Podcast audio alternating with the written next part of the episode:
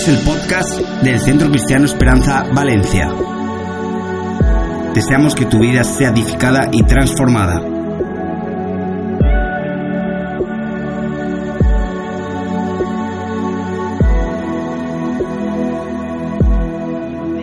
Como decía este video, la vida es mejor si estamos conectados.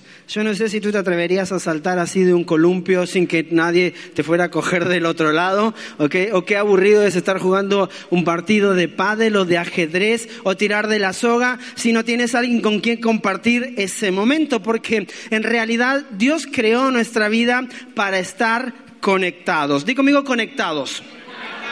Muy bien, esta palabra es clave porque a lo largo de todo este mes de septiembre vamos a estar hablando acerca de la importancia de estar conectados y cuál es el propósito de Dios para nuestra vida con esta serie. Que tú y yo podamos entender por qué Él nos creó y nos diseñó de tal manera que tú y yo nos necesitamos. Y de tal manera que tú y yo necesitamos a Dios. De tal manera que Dios nos creó para relacionarnos con otras personas, pero también para relacionarnos con Él. Así que mira a la persona que está a tu lado, que seguramente es muy guapo, muy guapa. Sí, Dios te creó para estar conectado a la persona que está ahí. Yo, algunos los veo que no quieren mirar. No sé si porque está al lado está muy feo, porque dicen yo estoy muy feo.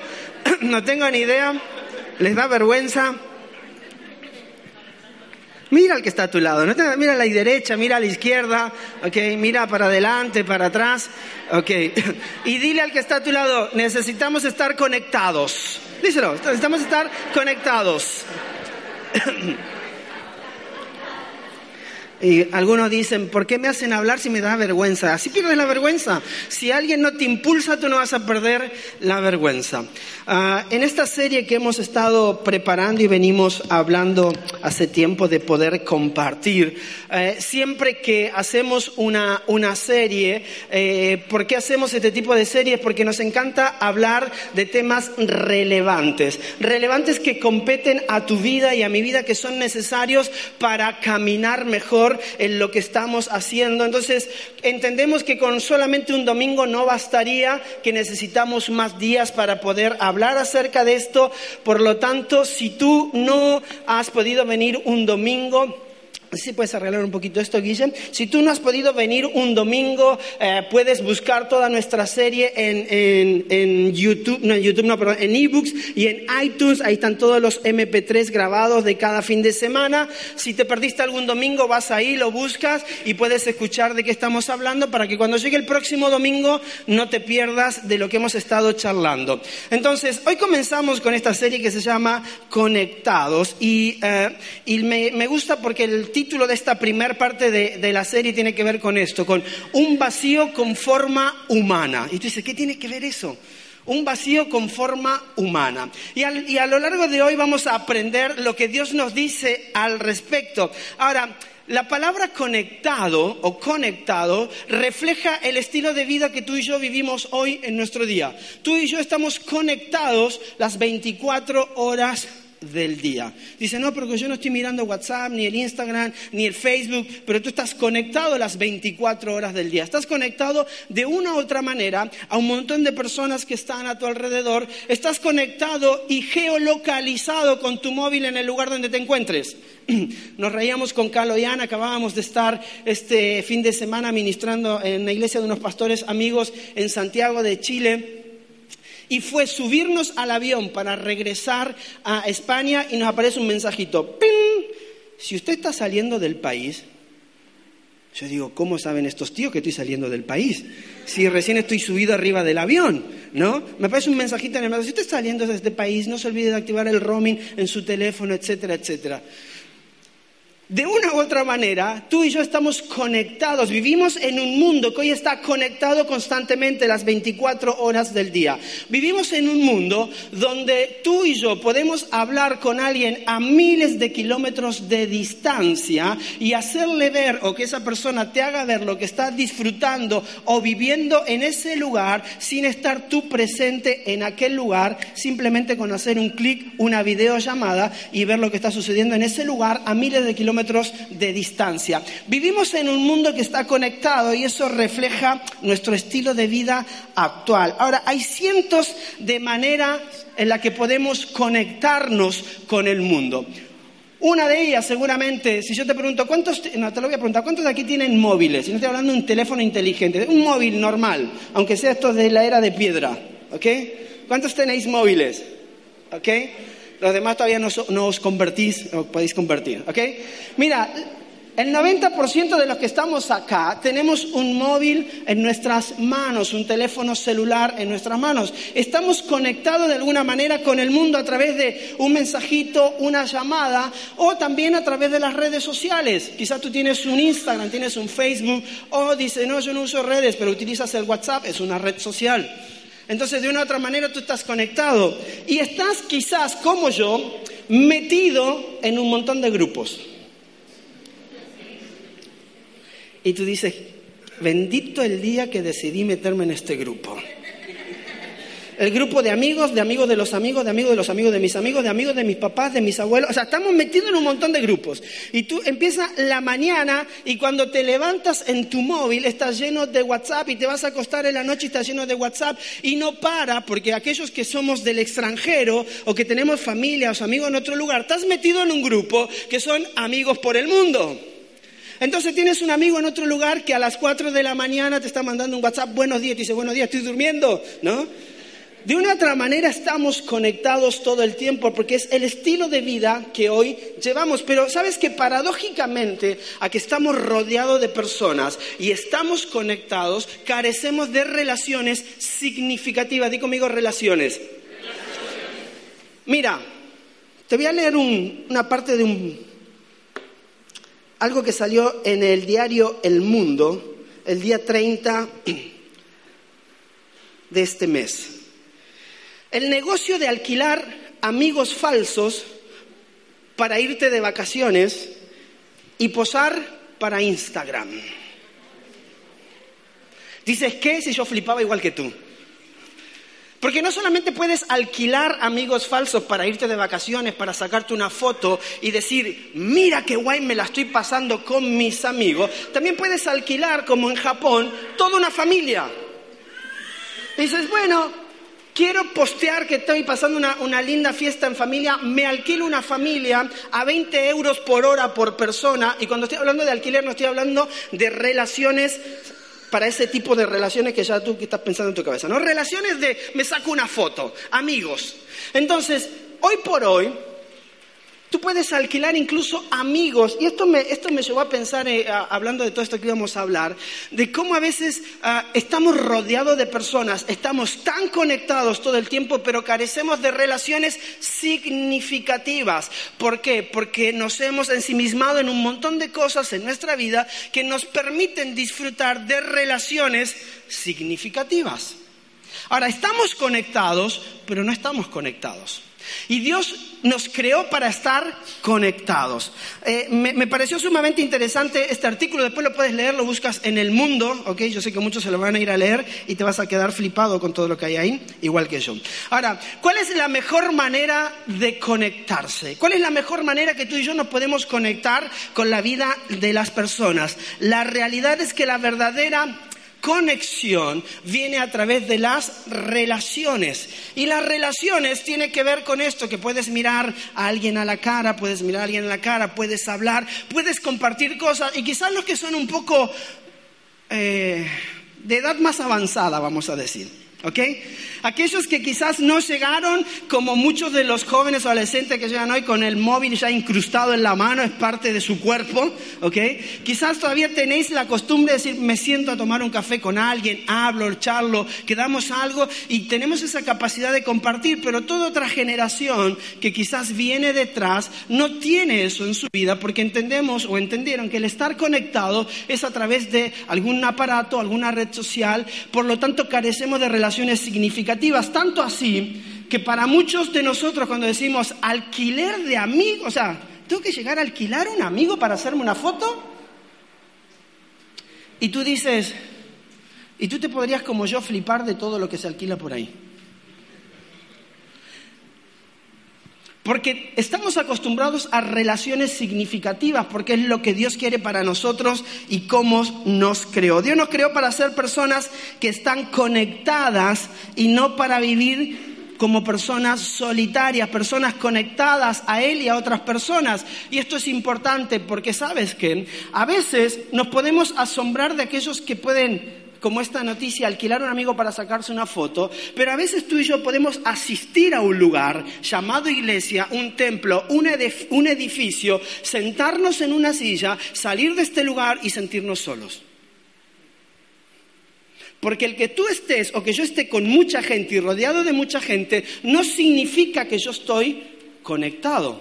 Estoy rodeado de personas que están a mi alrededor, asistimos al mismo lugar, creemos lo mismo, pensamos en lo mismo, adoramos lo mismo, pero estamos desconectados. ¿Por qué? Porque no hemos, eh, no, hemos sido ah, capaces de estrechar relaciones con las personas que están a nuestro lado. Darío nos hablaba de que en esta semana comienzan los grupos de crecimiento. Mira, los grupos de crecimiento son el alma, son la vida de nuestra iglesia. Nosotros como iglesia ah, trabajamos siempre constantemente en motivar a las personas, en apasionar a las personas para poder entender que nuestro mayor crecimiento en nuestra vida personal, espiritual, relacional, no está en las filas, sino está en los círculos de los grupos de crecimiento. Porque en los grupos de crecimiento realmente puedes conectar, puedes ver la necesidad de otro, otro puede ver tu necesidad, puede orar por ti, tú puedes orar por otro, puedes ser ministrado, alguien se puede preocupar por ti. En las filas, a veces tú puedes estar sentado aquí y pasar totalmente desapercibido porque no hay una intencionalidad en poderte conectar con otras personas.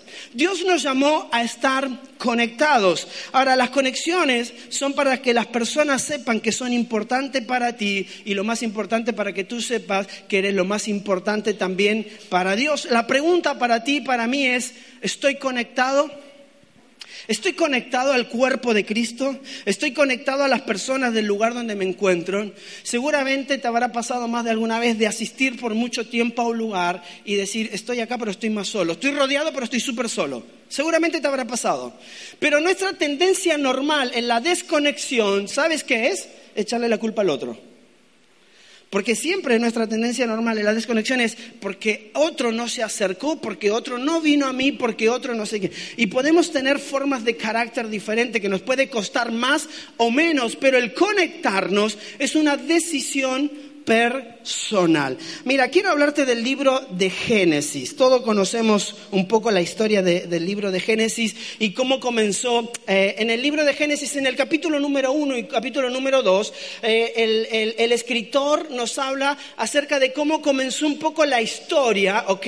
Y cómo empezó la creación y cómo Dios dio lugar o planteó el mundo eh, y la forma en cómo nosotros llevamos nuestra vida. Ahora, en medio de toda esa eh, bonanza creativa, donde ahora vamos a leer un poco y dice, Dios creó esto y Dios creó el otro y Dios creó aquello y Dios creó aquella, aquella otra cosa, hay una frase que eh, se repite varias veces, seis veces en, estos capítulos, en este capítulo, hablando acerca de lo que Dios hizo y dice, y vio Dios que era bueno. Di conmigo, era bueno. Esta palabra, esta frase se repite seis veces en este capítulo, cuando Dios está hablando de la creación. Seis veces Dios dice, y vio Dios que era bueno. Mira, vamos a leer algunos versículos. Génesis 1, versículo 4. Y vio Dios que la luz era buena. Y separó Dios la luz de las tinieblas. Versículo 10. Y llamó Dios a lo seco tierra y a la reunión de agua la llamó mares. Y vio Dios que era Produjo pues la tierra, versículo 12, la tierra hierba verde, hierba que da semilla según su naturaleza, y árbol que da fruto cuya semilla está en él, según su género. Y vio Dios, versículo 21, perdón, 18, y para señorear, señorear en el día y en la noche, y para separar la luz de las tinieblas, está hablando del sol y la luna, y vio Dios que era bueno, cuatro veces. 5, versículo 21. Y creó Dios los grandes monstruos marinos. No mire al que está al lado, ¿ok? Y todo ser viviente que se mueve. Que las aguas produjeron según su género y toda ave alada según su especie. Y dice, y vio Dios que era bueno. Y en el versículo 25 dice, e hizo Dios animales de la tierra según su género, y ganado según su género, y todo animal que se arrastra sobre la tierra según su especie. Y vio Dios, mira, desde la luz hasta los animales, el análisis de Dios para su creación fue el mismo. Y vio Dios que era bueno. Pero me encanta lo que sigue porque al sexto día entra en escena alguien en particular, que es el hombre. Di conmigo hombre. ¿Ok? Entra en escena la creación de Dios eh, con, el hombre. Y cuando eh, Dios está mirando toda esta nueva creación y que pone al hombre allí en escena, su análisis de la creación cambia. Hasta ahora Dios venía diciendo que era, creó la luz y vio que era bueno, creó los mares, los separó, vio que era bueno, creó esto, vio que era bueno, pero cuando crea al hombre y el hombre entra en escena, el análisis de Dios de la creación cambia y Dios dice algo que me encanta, dice, bueno en gran manera, o sea, tú y yo somos buenos en gran, no es que somos buenos, somos re buenos, o sea, somos lo que le dio las cinco estrellas a la creación de Dios. Es lo que Dios está diciendo. Vamos, vamos a leerlo. Mira, Génesis 1.31. Dice esto. Y vio Dios todo lo que había hecho, y aquí que era bueno en gran manera. O sea, Dios ya había terminado, creó al hombre en el sexto día, y cuando terminó todo dice, y vio Dios que era bueno en gran manera, y fue la tarde y la mañana y el día sexto. Mira, la preciada creación de Dios del hombre terminó inclinando la balanza de bueno a que era bueno en gran manera. O sea, dijo, esto ahora es cinco estrellas. Ya tenemos todo y tenemos al hombre en este lugar, por lo tanto ahora la creación es súper buena. Le ponemos el cinco estrellas a lo que hemos creado. Ahora, me, me, gusta porque en medio de todo esto, y acá viene lo interesante de estar conectados, en medio de toda la creación que Dios realiza y sabiendo que ahora es bueno en gran manera, hay algo que Dios nos hace ver en medio de la creación y es una palabra que, que Dios utiliza y dice, no todo está bien. O sea, es bueno en gran manera, pero hay algo que no está bien en todo esto que estamos haciendo. Hasta ese momento ah, todo era como debía de ser, pero hubo algo luego que Dios dijo, no está correcto, no está bien como está. Y fíjate lo que dice Génesis 2.28. Y dijo Jehová Dios, no es bueno que el hombre esté solo. Le haré ayuda idónea. ¿Ok?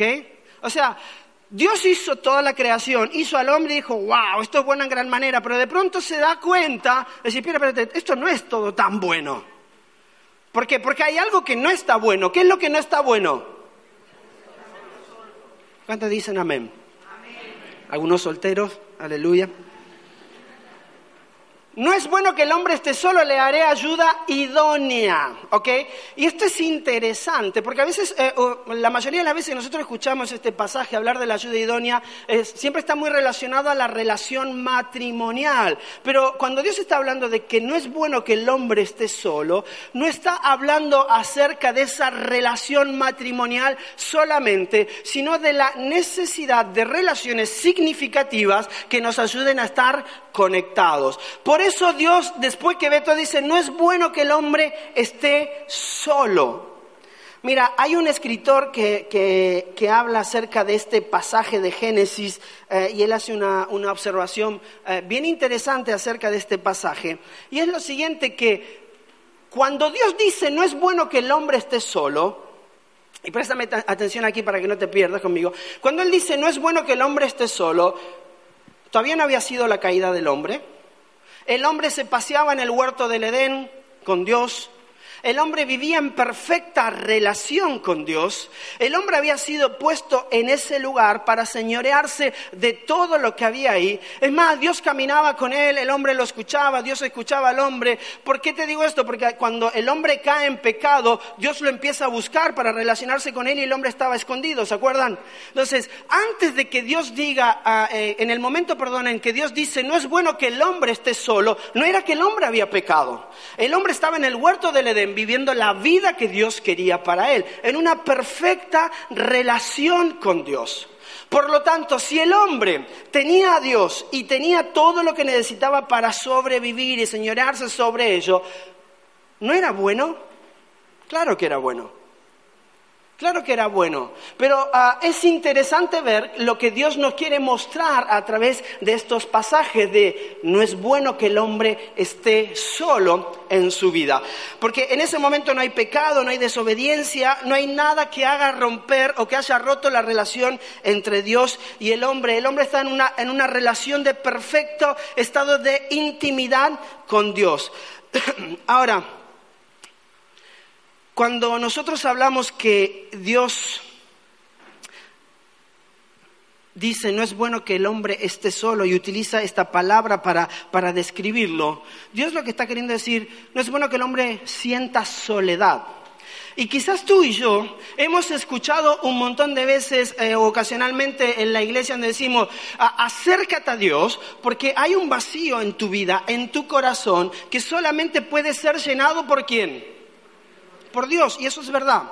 Hay algo en tu vida, un vacío que solamente puede ser llenado por Dios, por ninguna cosa de este mundo más, ni por el dinero, ni por, las amistades, ni por nada de los logros que tú tengas. Ese vacío que a veces las personas sienten solamente puede ser llenado por Dios. Mira, estaba en, en junio de este año, estaba en Buenos Aires y tuve la oportunidad de estar en un concierto de Ricardo Montaner, y este sí es un hermano, ¿ok? El hermano Ricardo Montaner, y mientras él estaba en su concierto, en el Luna Park, eh, llega un momento donde le empieza a dar testimonio de su vida y cómo se encuentra con Dios. Y la referencia al encontrarse con Dios, él dice lo siguiente.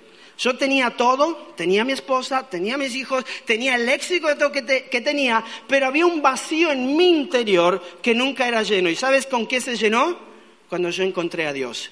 Y eso es verdad. Hay un vacío en nuestra vida que solamente puede ser llenado por Dios. Pero también hay algo que aparentemente el escritor de Génesis nos quiere enseñar. Mira, quiero mostrarte una imagen.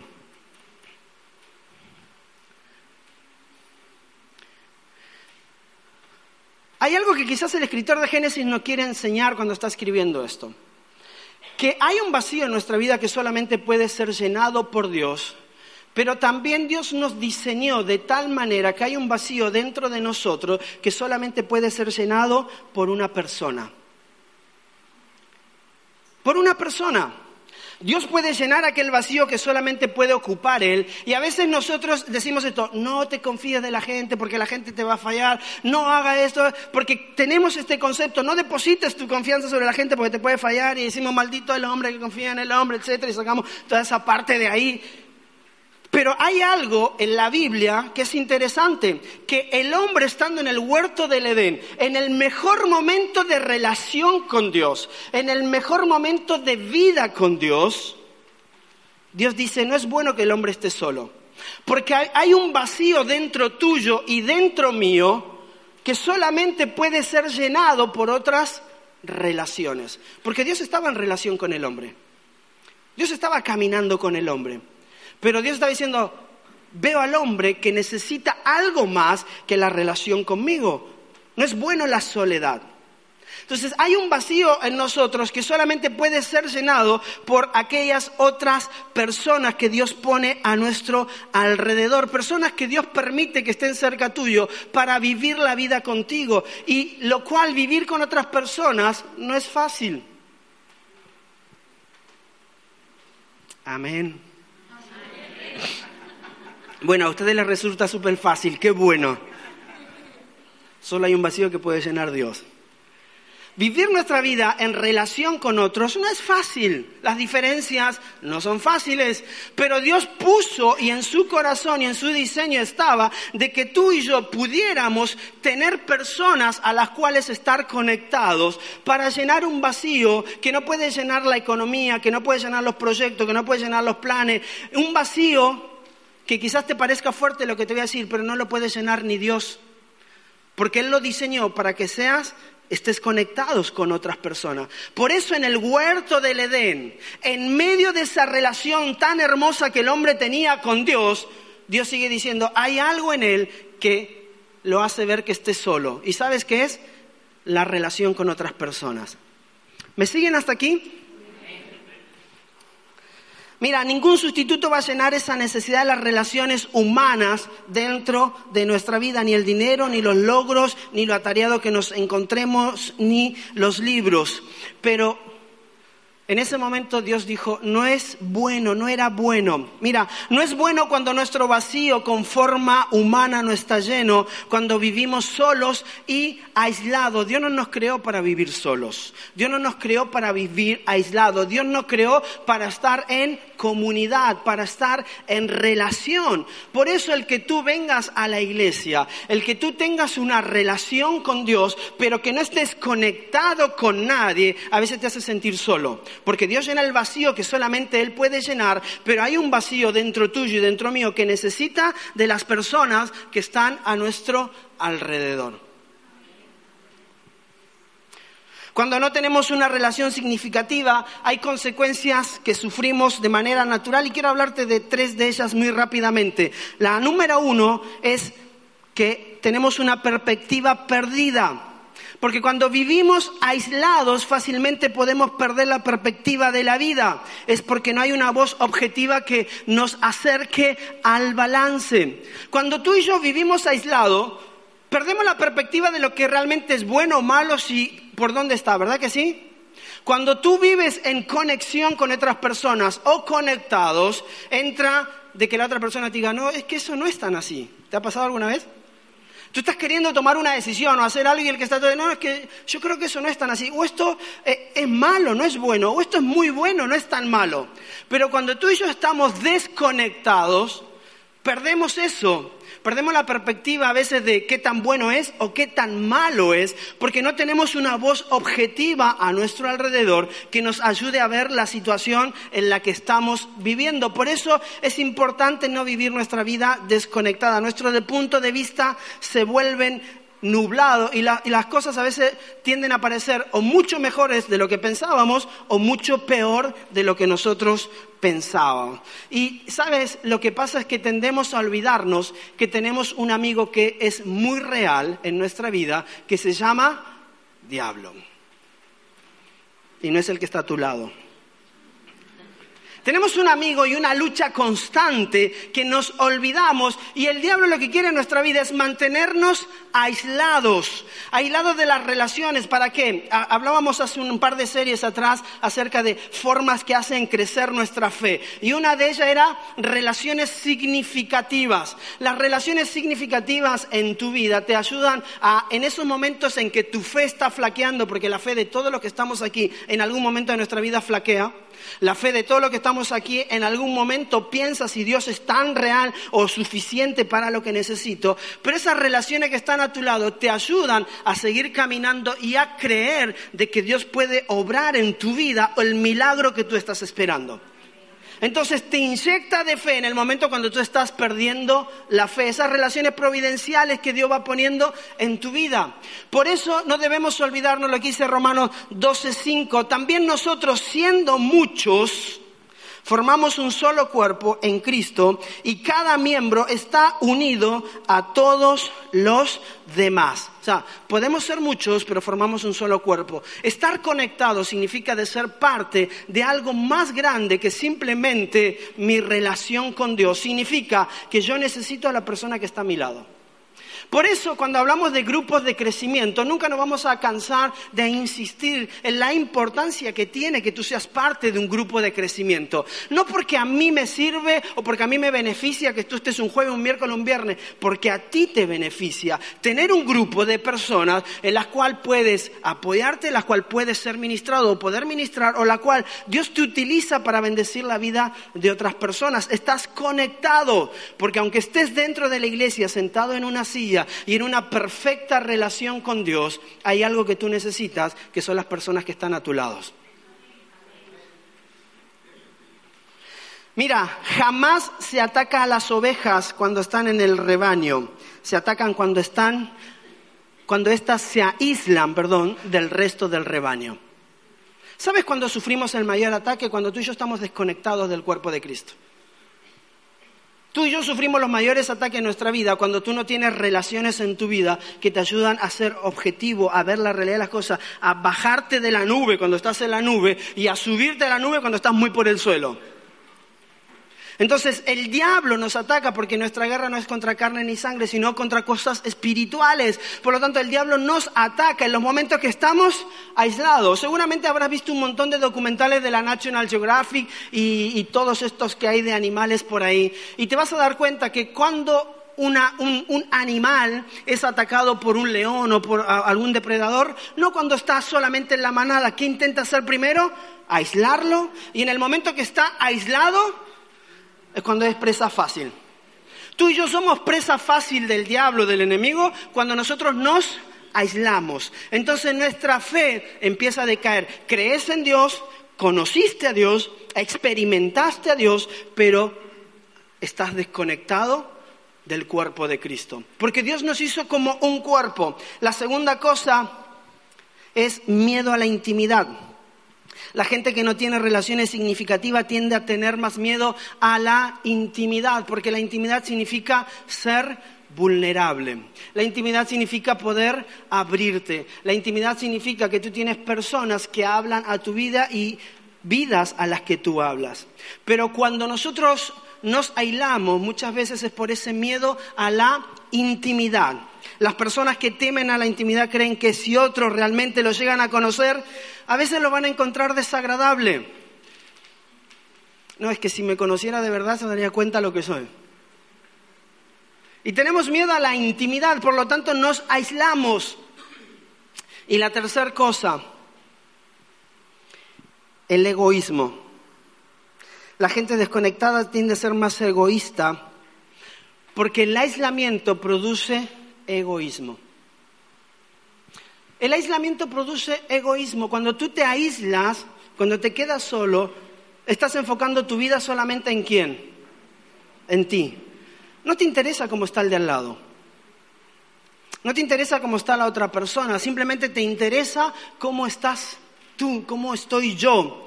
Vivir una vida en soledad no refleja la imagen de quien fuimos creados. Y tú y yo fuimos creados a imagen y semejanza de Dios. Tú y yo fuimos creados a imagen y semejanza de Dios. Con el tiempo una persona desconectada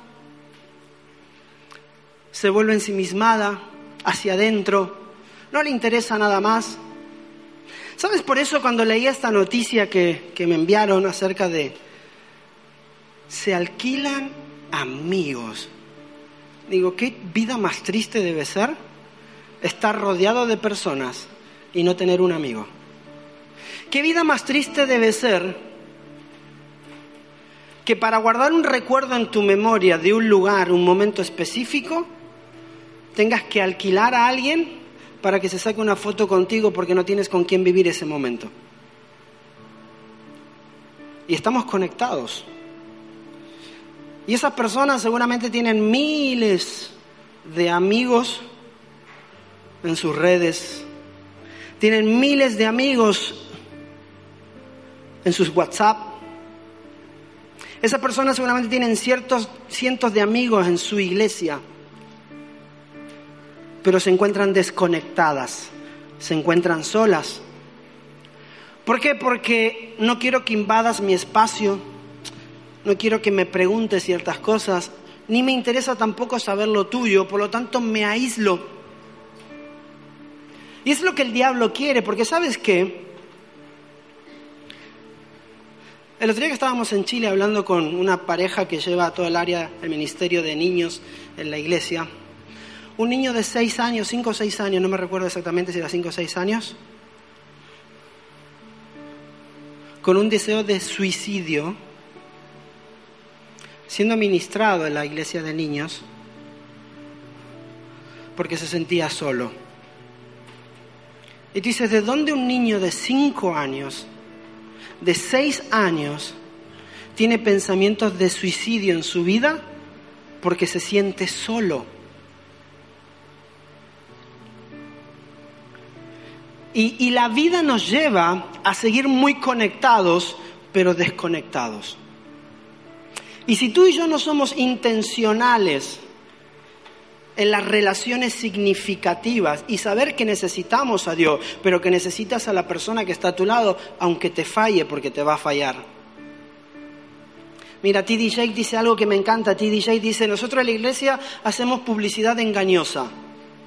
Invitamos a la iglesia, ven, encuéntrate con Jesús, ven a la iglesia, te vas a encontrar con Dios. Y cuando entras por esa puerta, ¿con quién te encuentras?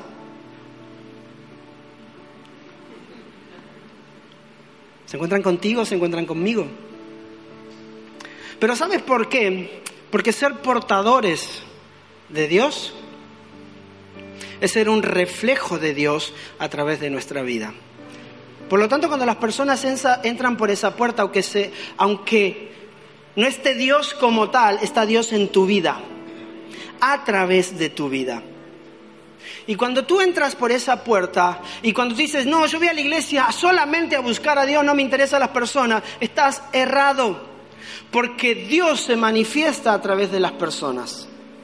Dios se manifiesta a través de tu vida y en la vida de las personas que están a tu alrededor. Por eso en ese momento tan clave de la creación, el hombre caminando con Dios sin pecado, sin nada, disfrutando del Edén, Dios dice, no es bueno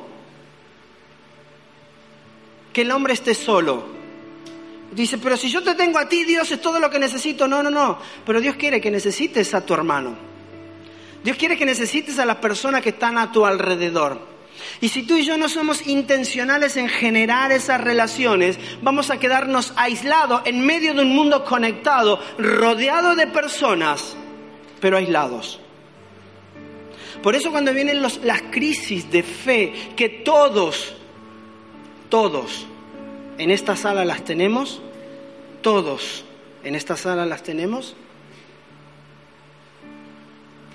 te vas a dar cuenta de que aunque tú digas, quiero buscar a Dios, pero no puedo, me cuesta. Yo sé que te ha pasado lo mismo que a mí. y quiero buscar a Dios, pero me cuesta buscarlo. Pero ¿saben lo que hacen las relaciones? Dice, mira, vamos a buscarlo. Por eso Moisés, cuando ya no podía más, necesitó dos de sus más cercanos que levantaran su mano y le digan, mira, nosotros vamos a levantar tus manos nosotros vamos a levantar tus manos. Tú y yo necesitamos personas que levanten nuestras manos o tú ser personas que levanten las manos de otro, porque Dios nos creó para estar conectados. Dios es un Dios relacional. Di conmigo relacional. ¿Sabes por qué Dios es Padre? Dios es Hijo. ¿Y qué? Tres en uno. Y tú dices, ¿cómo lo explico eso? Cuando lleguemos al cielo se lo preguntamos. Tres en uno, Dios relacional. Y cuando Dios dice, hagamos al hombre a nuestra imagen y semejanza, ¿sabe lo que está diciendo Dios? Hagamos al hombre que tenga en esencia, en su vida, la relación con otros. Porque nosotros Dios Padre, Dios Hijo y Dios Espíritu Santo somos uno, nos relacionamos. Por lo tanto, si vamos a hacer al hombre a nuestra imagen y semejanza, va a ser relacional. Génesis 1.27 dice, y creó Dios al hombre a su imagen. Así como Él existe en relación significativa, es así como nosotros también debemos existir en esa calidad de relaciones con otros. Por eso en esta iglesia, en Centro Cristiano Esperanza Valencia, nos vas a escuchar siempre hablando, animándote e insistiéndote, movilizándote a que dejes las filas y te involucres en los círculos. Y aunque te diga, no, es que me demanda no sé cuánto, mira, la bendición que tiene el estar en un círculo, en un grupo de crecimiento, en un grupo pequeño, es que por más de que tú tengas problemas en tu vida, situaciones en tu vida y hayan personas a las cuales te dijeron, ay Dios, ¿por qué me lo pusiste este al lado mío? Es porque Dios quiere utilizar a esa persona para bendecir su vida o tu vida y que la tuya bendiga la de Él. Pero el crecimiento, la madurez de una persona se da de una mayor manera cuando tú estás rodeado de gente que te impulsa y te desafía a conocer y a experimentar a Dios de una manera diferente que simplemente asistiendo un domingo a la reunión. Por eso es importante que tú y yo estemos conectados. ¿Por qué no te pones de pie conmigo? Mira, desde la perspectiva de Dios, desde la perspectiva de Dios, vivir la vida en soledad no es bueno. Desde la perspectiva de Dios, vivir la vida en soledad no es bueno. Porque cuando él dijo no es bueno que el hombre esté solo, no estaba hablando solamente que necesitaba el hombre una mujer, una ayuda idónea en su vida. Estaba hablando de relaciones. Creemos al hombre a nuestra imagen y semejanza, que esté relacionado. Porque aunque quizás te parezca fuerte, pero es real, hay un vacío en tu vida que no lo puede llenar ni Dios. Y es las relaciones que tú tienes. Entonces yo necesito evaluar mi vida Necesito evaluar mi vida. Es decir, ¿qué tan conectado estoy? Porque cuando el enemigo te viene a atacar, cuando el enemigo, el enemigo viene a atacar mi vida, las viene a atacar cuando estamos aislados, no cuando estás junto. Por eso cuando estás aislado y no estás conectado vienen los mayores problemas de depresión, vienen los mayores problemas de crisis de fe, Vienen los mayores momentos donde tú quieres abandonar y dejar de asistir a un lugar. Porque hicimos de nuestra relación con Dios la asistencia a un lugar. Sin darnos cuenta que la familia, el cuerpo de Cristo, y vamos a seguir hablando más durante los próximos domingos en esta serie, pero que el cuerpo de Cristo, la casa, la iglesia, no es el lugar donde tú asistes, es la familia a la que perteneces. Conectados. Ese es el corazón de Dios para ti y para mí, que estemos conectados. Más allá de que estemos rodeados de personas que estemos conectados. Solos y aislados son palabras que jamás deberían utilizarse para describirte a ti, a mí o a cualquier hijo de Dios. Solo y aislado no es lo que Dios pensó para ti y para mí. Dios lo pensó en comunidad, Dios lo pensó en una familia, nunca lo pensó solo y aislado.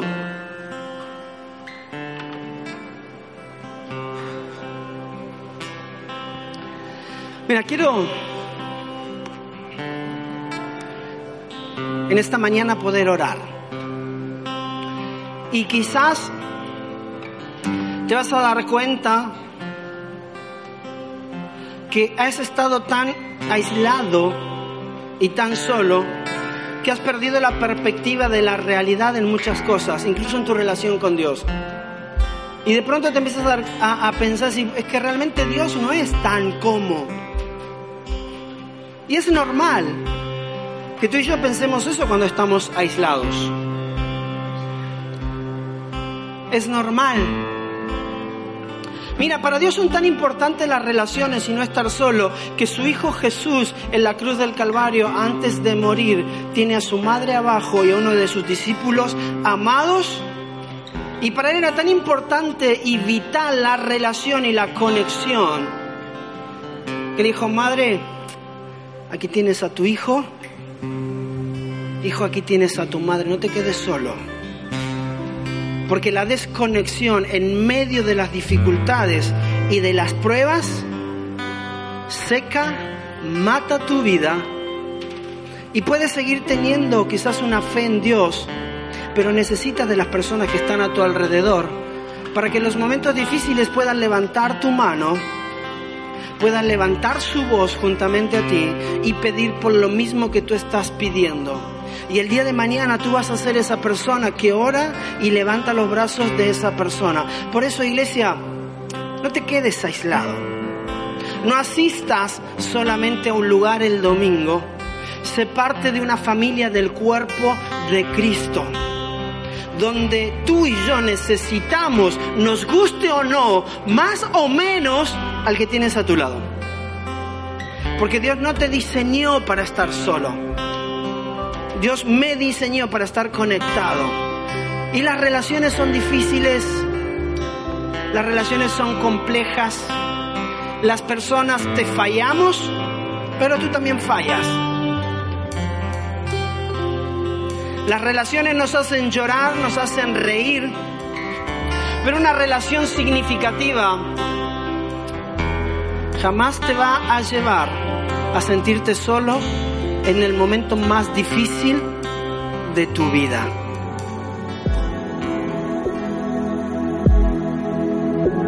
Esperamos que hayas escuchado a Dios. Nos vemos en la próxima semana.